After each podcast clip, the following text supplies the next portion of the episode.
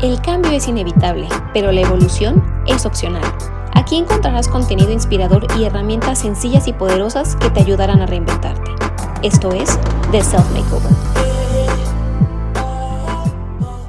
Hola a todos, ¿cómo están? Yo soy Marisa y nuevamente los saludo en otro episodio de The Self Makeover, en donde compartimos con ustedes perspectivas, puntos de vista y filosofías de vida desde nuestro corazón y que creemos que pueden ser de utilidad para otros. Y el día de hoy quiero hablarles de un tema muy interesante y que va relacionado con el tema que abordamos la semana pasada. Si ustedes escucharon nuestro episodio anterior, probablemente recuerden que hablamos sobre el planteamiento de metas y mencionábamos cómo con el fin de año muchas veces empezamos ya a plantearnos o a pensar en nuevos objetivos y nuevos propósitos para el año entrante. Entonces hoy quiero hablarles de cómo la motivación es una excelente herramienta, sin embargo no es suficiente para alcanzar estos objetivos o para lograr estos propósitos. Y también quiero decirles que sí, que sí es suficiente para que podamos lograr nuestros objetivos. Así que bueno, me gustaría mucho comenzar eh, mencionando lo que para mí es la motivación. A mí me gusta definirla como este combustible que, que nos llena de energía para accionar. Y justamente la palabra motivar significa mover o impulsar a la acción. La motivación puede ser algo externo a nosotros, puede ser algo que está fuera de nosotros o puede ser bien algo interno. Cuando hablamos de una motivación externa, por ejemplo, para ir a trabajar puede ser que mi motivación sea el ambiente laboral o puede ser que mi motivación para ir al trabajo todos los días sea el sueldo que voy a percibir en la quincena y lo que voy a hacer con ese sueldo. Y esto es bastante válido, no tiene absolutamente nada de malo. Y la motivación eh, interna más bien se refiere a la satisfacción que vamos a sentir por realizar esa acción. Es decir, es algo que está dentro de nosotros. Entonces, bueno, ni bueno ni malo, ambas son valiosísimas y, bueno, son una herramienta increíble para impulsarnos a lograr nuestras metas y nuestros propósitos. Sin embargo, ¿por qué digo que la motivación no es suficiente? Bueno, pues porque lamentablemente la motivación no es confiable. Y a lo que me refiero con que no es confiable es que realmente no podemos contar con que va a estar ahí todos los días a cada momento. Es decir, probablemente eh, puedas recordar días en los que has sentido una inmensa motivación para, para, hacer algo, para hacer ejercicio, este, para ponerte a estudiar, para ir a trabajar, etc. A lo mejor puedes recordar esos días en los que la motivación estaba ahí, pero quizá también con facilidad puedas recordar muchos días en los que la motivación no se apareció. Es decir, a esto es a lo que me refiero con que la motivación no es confiable. Es decir, a veces va a estar ahí y a veces no va a estar ahí. Entonces, ¿qué es lo que sí podemos hacer? Como no podemos contar con la motivación y no podemos sentarnos a esperar a ver si se aparece o no se aparece para poder eh, emprender las acciones que necesitamos hacer o que queremos empezar a hacer, lo que sí podemos hacer es contar con la disciplina. Es decir, que la invitación que quiero hacerte es a que empieces a cultivar la disciplina, porque la disciplina, a diferencia de la motivación, sí es confiable. Ahora, otra cosa que quisiera mencionar es que a veces tenemos la creencia de que para actuar necesitamos sentirnos motivados.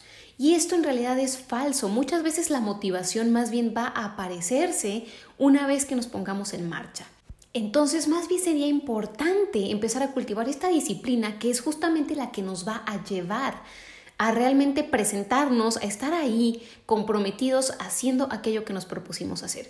Porque hay una diferencia muy grande también entre tener interés y tener un compromiso. Cuando tenemos interés, dedicamos simplemente el tiempo que podemos de vez en cuando, cuando tenemos ganas, etc. Y cuando realmente nos comprometemos, esto quiere decir que pase lo que pase, ahí vamos a estar. Entonces es muy importante también detectar si con aquello que queremos empezar a hacer, si con aquellas acciones que queremos empezar a emprender, eh, para realizar algún proyecto en particular, estamos realmente interesados o más bien estamos realmente comprometidos. Entonces, partiendo ya de esta diferencia del interés y el compromiso, ya podemos empezar a cultivar esta parte de disciplina de la que les he hablado, en donde pase lo que pase, a pesar de que yo no tenga ganas, de que yo tenga flojera, de que me sienta apática, de que hoy no sea mi día, yo estoy ahí. Y muchas veces si se animan a probar esto o si incluso ya lo han probado, se podrán dar cuenta que una vez que empiezas, ya sigues. Sigues, te pones en marcha y sigues. A lo mejor ese día no tenías ganas de pararte a hacer ejercicio, pero te levantaste y una vez que ya tenías puesta tu ropa, estuviste dispuesto a ir al gimnasio. Y a lo mejor no tenías muchas ganas de empezar a hacer ejercicio, pero una vez que caminaste un minuto, seguiste caminando dos, tres y de pronto te diste cuenta que pudiste caminar 45. Entonces, Muchas veces lo que necesitamos realmente para encontrar esta motivación es justamente ponernos en marcha. Y otra herramienta muy buena que les puede servir para empezar a cultivar la parte de la disciplina es tener muy presente cuál fue la razón que nos llevó a empezar con ese proyecto nuevo? ¿Cuál fue el motivo? ¿Qué es lo que pensamos que esta, esta meta, este propósito iba a aportar a nuestras existencias y por lo cual decidimos comprometernos a estar ahí? Entonces, bueno, pues la invitación que quiero hacerte el día de hoy es a que no confíes en la motivación. Si la tienes, si ese día aparece, si aparece cinco días seguidos o diez o un mes, maravilloso. Qué maravilla que pueda estar ahí esa motivación porque te va a llevar a hacer las cosas con mucha más energía, quizá de forma más rápida, de forma mucho más optimista.